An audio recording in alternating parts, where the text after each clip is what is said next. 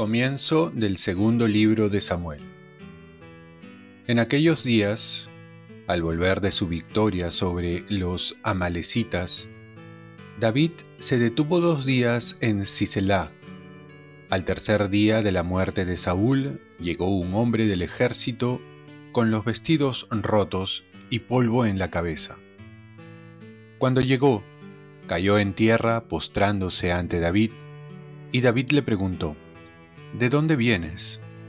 Respondió, Me he escapado del campamento israelita. David dijo, ¿Qué ha ocurrido? Cuéntame.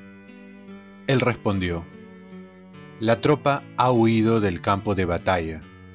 Han caído y han muerto muchos del pueblo, entre ellos Saúl y su hijo Jonathan. Entonces David agarró sus vestiduras y las rasgó lo mismo hicieron los hombres que estaban con él. Hicieron duelo, lloraron y ayunaron hasta el atardecer por Saúl y su hijo Jonatán. Por el pueblo del Señor, por la casa de Israel, porque habían muerto a espada. Y dijo David, Ay, la flor de Israel herida en tus alturas, cómo cayeron los valientes, Saúl y Jonatán, mis amigos queridos, ni vida ni muerte los pudo separar.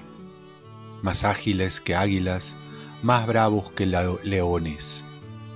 Muchachas de Israel lloren por Saúl, que las vestía de púrpura y de joyas, que enjollaba con oro sus vestidos. Cómo cayeron los valientes en medio del combate. Jonathan, herido en tus alturas. Cómo sufro por ti, Jonathan, hermano mío. Ay, cómo te quería tu amor era para mí más maravilloso que el amor de mujeres. Cómo cayeron los valientes, cómo perecieron las armas de combate. Palabra de Dios. Salmo responsorial. Que brille tu rostro, Señor, y nos salve. Escucha, pastor de Israel, tú que guías a José como a un rebaño Tú que tienes el trono sobre los querubines, resplandece ante Efraín, Benjamín y Manasés. Que brille tu rostro, Señor, y nos salve. Reafirma tu poder y ven a salvarnos.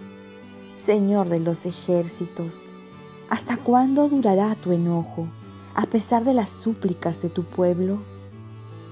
Que brille tu rostro, Señor, y nos salve le diste de comer un pan de lágrimas, les hiciste beber lágrimas a raudales, nos entregaste a las disputas de nuestros vecinos y nuestros enemigos se burlan de nosotros. Que brille tu rostro, Señor, y nos salve. Lectura del Santo Evangelio según San Marcos.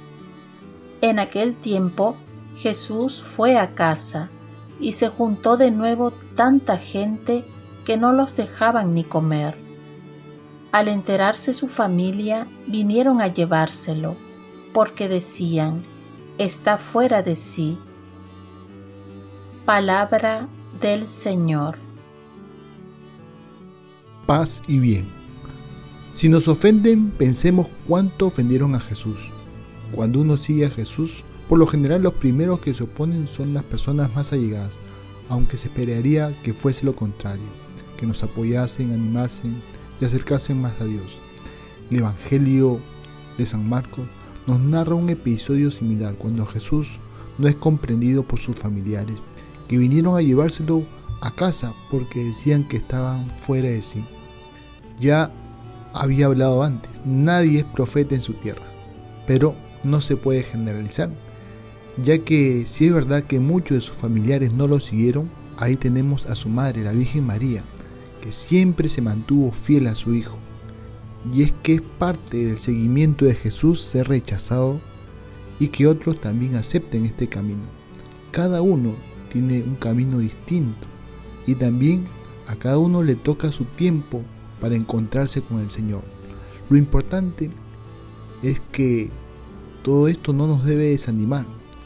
Seguir siendo discípulos es la consigna, sino debemos animarnos más bien al asemejarnos a Jesús en esta experiencia, como la han hecho tantos santos que vivieron lo mismo, que fueron rechazados, que fueron ofendidos, pero continuaron el camino de fidelidad a Jesús.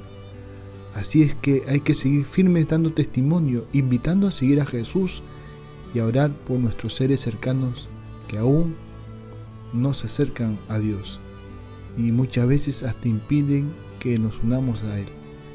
Ya decía San Gregorio, ¿qué importa que los hombres nos deshonren si nuestra conciencia nos defiende? Porque Jesús no solo era incomprendido, sino también ofendido, ya que lo consideraban fuera de sí, es decir, loco. Aquí también nos podemos identificar con Jesús, como lo han hecho los últimos papas, San Juan Pablo II, Benedicto XVI, Papa Francisco. Todos ellos han sido ofendidos, atacados y humillados, pero la verdad nos hace seguir adelante. No nos asombremos si nos ofenden, señalan, acusan falsamente, porque Dios mismo será nuestro defensor.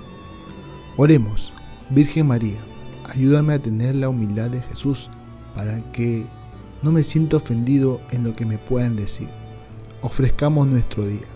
Dios Padre nuestro, yo te ofrezco toda mi jornada en unión con el corazón de tu Hijo Jesucristo, que siga ofreciéndose a ti en la Eucaristía para la salvación del mundo. Que el Espíritu Santo sea mi guía y mi fuerza en este día para ser testigo de tu amor.